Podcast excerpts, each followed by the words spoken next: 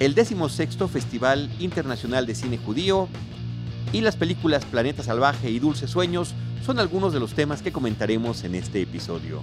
Bienvenidos a Cinemanet. El cine se ve, pero también se escucha. Cinemanet. Con Carlos del Río, Enrique Figueroa, María Ramírez, Diana Gómez y Roberto Ortiz. Cine, cine, cine y más cine. Bienvenidos. Cinemanet. Arroba Cinemanet en Twitter, facebook.com diagonal Cinemanet, Cinemanet 1 en Instagram y Cinemanet 1 en YouTube son nuestras redes sociales. Yo soy Carlos del Río, les doy la más cordial bienvenida a nombre de Paulina Villavicencio, productora general de este programa, de Uriel Valdés, Urismán, nuestro productor en la mesa de trabajo. Saludo con muchísimo gusto a Roberto Ortiz. ¿Cómo estás, Roberto? Bien, Carlos, que yo me preguntaría si Uriel ha visto una película que en principio tendría mucho interés en verla, que se llama El filósofo. Ya nos comentará, ya, nos, comentará, ya lo, lo, vamos a preparar para... Porque él es filósofo es rockero, es postproductor, es basquetbolista, tiene muchas profesiones, muchas actividades y celebramos que esté con nosotros aquí. Y después hablamos con Uriel Urismán de El Filósofo y Enrique Figueroa Naya. ¿Cómo estás, Enrique? Mi estimado Charlie, Roberto, Urismán, gente que nos escucha, equipo de Cinemanet, muy bien, muy contento. Pues hay que recordar que los filósofos griegos pues hacían varias cosas, mi estimado Charlie. Entonces, el buen Urismán se mantiene en esa tradición. Efectivamente, así es. Efectivamente, así es. Muy bien, pues Roberto Ortiz, el eh, Festival Internacional de Cine Judío en México llega a su decimosexta edición. 16, 15 eh, eh, le preceden, esta es la decimosexta. Y nosotros en algunas ocasiones hemos hablado de lo que viene allí. Me parece que es una excelente oportunidad que le platiques al público de Cinemanet cuáles son las novedades que trae en esta ocasión este festival que se lleva a cabo desde el 18 de enero del 2019 al 7 de febrero. Sí, este es un ciclo que se presenta principalmente en el caso de las cadenas exhibidoras comerciales en Cinépolis, eh, pero eh, aparte de que se presenta en la Ciudad de México y en cartelera alternativa en una institución como Cineteca Nacional, también se presenta en provincia. Ahora, hay que considerar, me decía un programador institucional que no es de Cineteca Nacional, que eh, la programación que se presenta en estos días por parte de la decimosexta edición del Festival Internacional Judío no es la misma que se presenta luego ya en eh, las exhibiciones eh, por parte de ciertas instituciones. De tal manera que por lo pronto habrá que decir que en este festival eh, hemos visto, digamos, algunas producciones importantes del cine israelí y lo que también yo he observado a través del tiempo, Carlos y Enrique, es que digamos, hay también em, una flexibilidad con respecto al abordaje de ciertos temas que tienen que ver con eh, em, esta situación eh, muy difícil eh, que ha llegado a enfrentamientos y hostilidades ah, entre Israel y el universo palestino, pero también el territorio palestino, pero también cuestiones que tienen que ver con las relaciones de pareja y, em, eh, digamos, las relaciones amorosas eh, con personas que no necesariamente pertenecen a, la religión judía, o también el abordaje temático de relaciones o de otras preferencias sexuales que no son las heterosexuales. De tal manera que en esta ocasión, eh, en la selección oficial, Carlos Enrique va a estar en una película del 2018 que se llama El árbol de higo, que es sobre la migración, aborda el, problema de la migración y la integración al ejército de un personaje principal. Luego tendremos del 17 El desafío, que es una película que nos remite a Sudáfrica, pero específicamente a la segregación racial, que es un tema muy importante porque eh, eh, la problemática que no solamente se vive en Sudáfrica, sino en otros países sudafricanos, lleva a una realidad abrupta actual que tiene que ver con la migración a ciertos países de Europa. Está también la película del 18, Los Disidentes, que está ubicada su acción en 1983. Estamos remitiéndonos básicamente a películas de ficción que aborda la situación de un negociante, es un eh, dueño de una imprenta y que eh, como se siente segregado, entonces decide abrir un frente ortodoxo eh, para tratar de competir en la municipalidad de Israel. Y bueno, ahí vienen las situaciones difíciles para él y es parte, digamos, del entramado de los disidentes. Pinsky es una cinta de 2017 que nos ah, presenta en clave de ficción a una mujer adulta que parece tener todo en la vida materialmente hablando, profesionalmente, Y cuando su pareja, su pareja femenina la abandona, pues regresa con su familia porque eh, se sucede una situación eh, de, noticia lamentable que ha muerto el abuelo. Entonces es el regreso al, al, digamos, al espacio familiar y esto le, le, llevará a redefinir su vida sobre qué cosa quiere, regresar con la familia o tal vez guarecerse con una nueva familia que ella comienza a intentar en sus relaciones lésbicas o de otro tipo. De tal manera que me parece que puede ser una película interesante para el público. Otra de 2018 que se llama Ser Niño de Nuevo es eh, una película en donde eh, aparecen los testimonios de 11 niños y eh, ellos hablan sobre qué es lo que ven en la vida, qué es lo que piensan de la vida, de su situación personal, inmediata, etc. Por lo tanto, podría ser una película interesante para el público, porque siempre el universo infantil en el cine de alguna manera nos está planteando problemáticas más grandes que tienen que ver con la familia, que tienen que ver con el país, etc.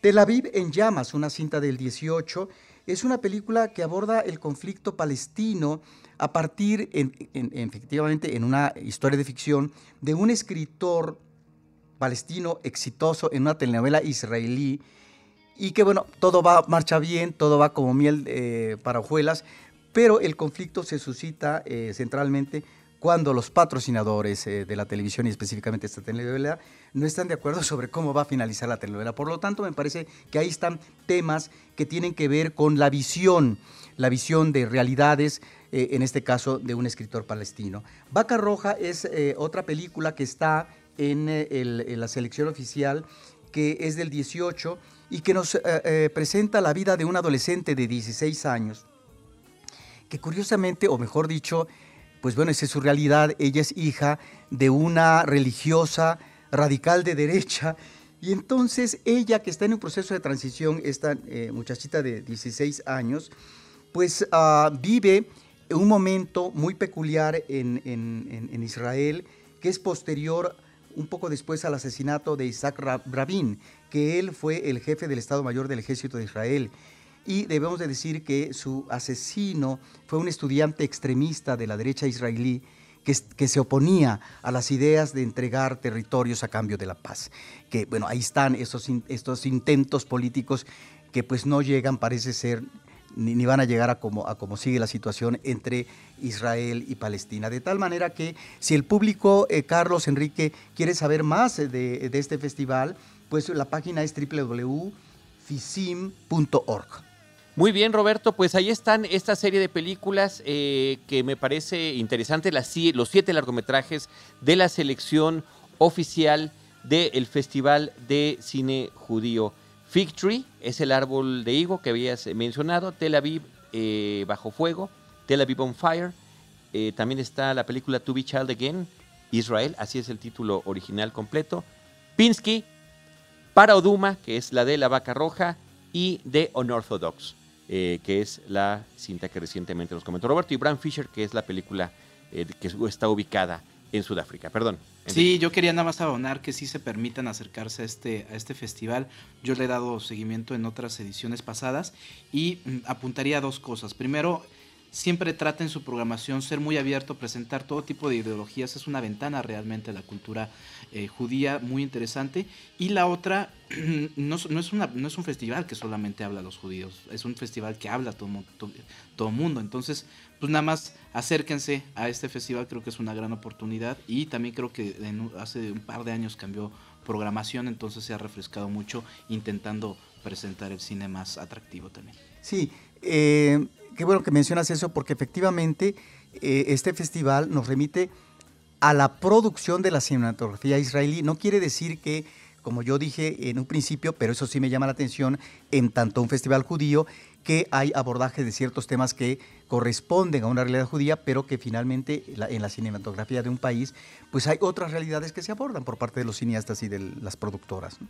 El portal ficj.org en Twitter los pueden encontrar como FICG oficial y finalmente en, eh, en, Facebook lo pueden encontrar como Festival Internacional de Cine Judío México. hay que poner la palabra México para caer efectivamente al que se está exhibiendo en nuestro país, como comentamos hace ratito, a partir del 18 de enero del 2019 hasta el 7 de febrero en esta decimosexta edición. Roberto Ortiz, también hay un par de películas eh, clásicas que están exhibiéndose en Cineteca Nacional. Sí, hay una que creo que Enrique eh, eh, vio y recuerda muy bien, que es una coproducción del 73, pero se volvió, no sé si también en cine, en película de culto de animación, una coproducción entre Francia y Checoslovaquia de René Laloux, que se llama El Planeta Salvaje, y que es una película que sigue incidiendo favorablemente en el público, el público la sigue viendo y la sigue viendo, no sé si decir masivamente, pero sigue teniendo su público. Y es una película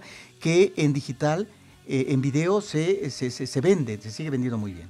Sí, es una película, El planeta salvaje nos estamos refiriendo, una cinta que inclusive ustedes seguramente se han topado con algunos diseños, eh, hay ahí una tienda en Cineteca Nacional, donde de repente hay unas, eh, la tienda de Hugo. Souvenirs. Souvenirs, le mandamos un abrazo, en donde está de repente algunos muchos souvenirs relacionados a la película. Es, es, una cinta que ha tenido mucha presencia en esto y a mí me parece una película muy interesante mm, por varios detalles. Es una cinta de animación.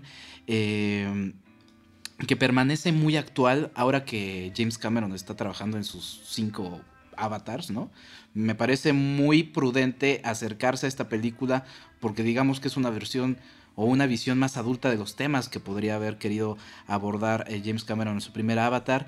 Eh, la estética es muy interesante, estamos muy acostumbrados, sobre todo actualmente, a una animación computarizada que también parece que se ha, se ha estancado en un tipo de animación sin tanta propuesta. Digo, visualmente se ve increíble porque tienen el dinero para hacerlo, pero esta animación, sin ser una animación con tanto dinero, es una propuesta muy interesante, cercana inclusive a las primeras caricaturas eh, pues que habría que revisar, ¿no? Em, hay mucha, hay presente algo de psicodelia, ¿no? Presente, es, el 73, en el diseño de los personajes, eh, lo que estos personajes también interpretan, podría hacerse una historia como de los diversos personajes que están ahí presentes, la música compuesta por un pianista de jazz, que creo que también vale mucho la pena, y el tema de los temas que está, que está hablando, que son parte de lo que la ciencia ficción, eh, la buena ciencia ficción, no solamente está de robots contra robots peleando, porque sí, esa idea de, de, presentar un tema que sí confronta al espectador y lo pone a reflexionar, ¿no? Sí, yo creo que no es una película que tenga que ver efectivamente con la larga lista de Terminators que nos tiene, digamos, fastidiados, que nos tiene hasta el copete.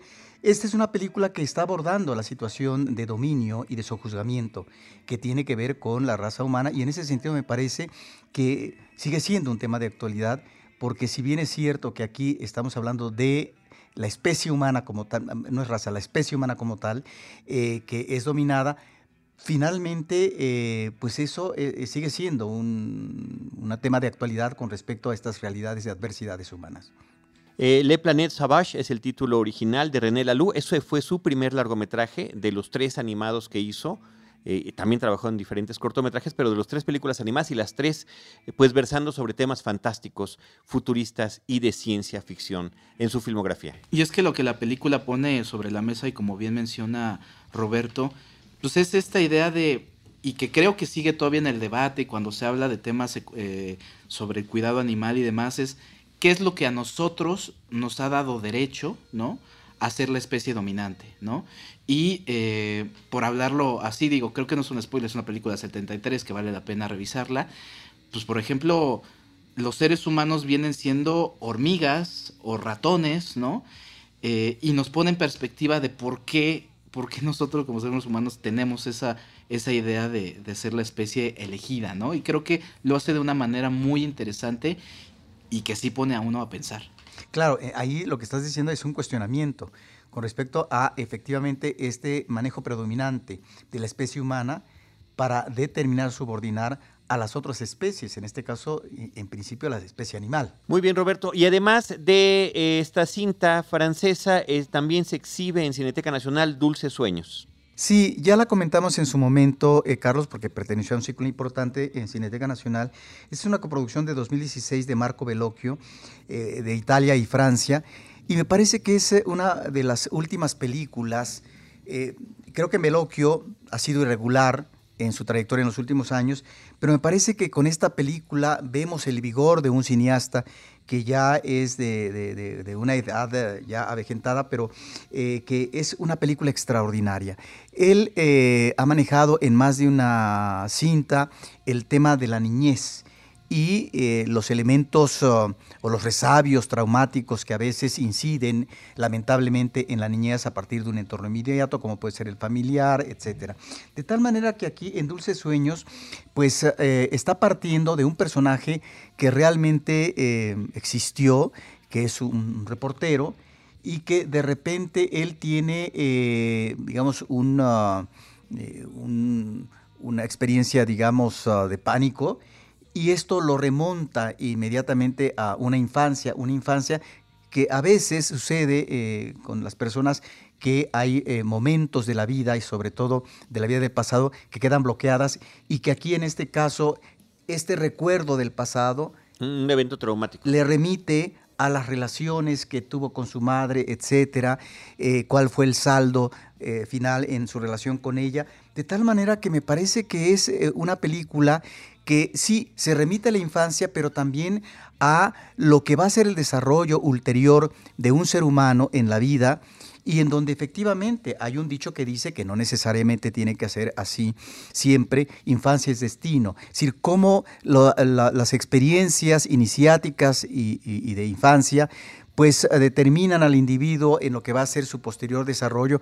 Y me parece aquí, aquí estamos ante un personaje ya adulto, un personaje que tiene su propia vida, etcétera, que de repente tiene un impacto eh, momentáneo y esto le lleva a este recuerdo traumático de infancia y a observar qué es lo que sucedió. Entonces me parece que es sumamente interesante, me parece que es una película hermosa, elocuente, con escenas muy intimistas eh, que nos eh, muestran esa fortaleza que tiene aún un Marco Veloquio, una película de 2016 que no se debe de perder el público. Dulces Sueños. Dulces Sueños, Five Soñi es el título original y con protagonistas de Valerio Mastandrea como Máximo, que es el personaje protagónico, y Berenice Bejo esta actriz argentina que participó también en El Artista aparece en esta película que, como dice Roberto, es del 2016. ¿Qué más tenemos, Robert?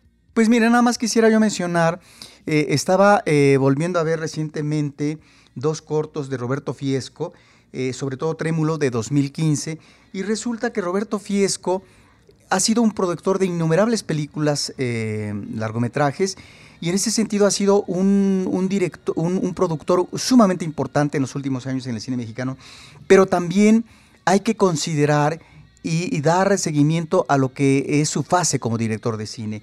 Ya su primer largometraje, esperemos que sea el primero y no el único, eh, documental, eh, recibió el Ariel precisamente como mejor documental y se llama Quebranto, una película de 2013 sumamente interesante. ¿A qué me quiero remitir? A que Roberto Fiesco él eh, se reconoce, eh, digamos, como una persona homosexual y me parece que eh, sus, cortos eh, remiten a esa situación, pero también a un gran amor al cine.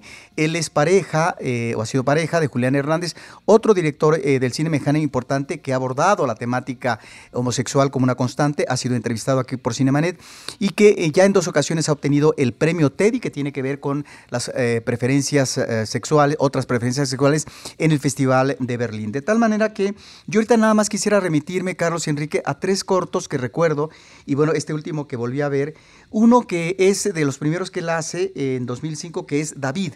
David me parece que es un, corto extraordinario. Eh, David es un corto que nos remite en la anécdota de ficción a un chico que se llama así, David, que es sordo-mudo. Eh, él eh, no puede hablar, pero puede oír. Y de repente se encuentra casualmente, parece ser que en la plaza del centro histórico que se llama la Plaza Martí, que está junto a la Alameda, y se encuentra y hay, hay, un ligue de él, un muchachito, jovencito, con un hombre maduro que anda buscando trabajo, está en la desesperación. Entonces surge una relación que efectivamente es una relación en donde se encuentran dos seres, digamos, eh, eh, en su soledad y que esto da pie a un momento eh, de felicidad y tal vez amoroso. De tal manera que me parece que ese instante que captura Roberto Fiesco es extraordinario y también me remite, aunque aquí lo está planteando de otra manera, a esta posibilidad de, relación de dos personajes que finalmente, digamos, eh, inciden favorablemente en una relación homosexual, a estos espacios citadinos que en el ámbito de la marginalidad ha manejado muy bien Julián Hernández a propósito de la homosexualidad.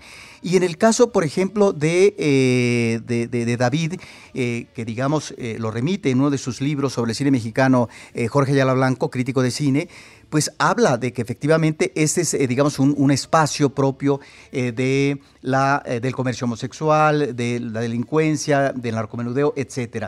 Recordemos sobre esto que ya un poeta como Efraín Huerta lo había también abordado, digamos, sobre este tipo, digamos, de, situaciones que se presentan en, en, lugares o en calles em, como San Juan de Letrán. Es decir, recordemos su, poema Declaración de Odio, donde él menciona eh, en una línea la viva y venenosa calle de San Juan de Letrán. Bueno, ahí está David, que creo que es muy interesante cuando yo estaba leyendo o releyendo, digamos, eh, lo que escribe eh, Ayala Blanco sobre este, este corto.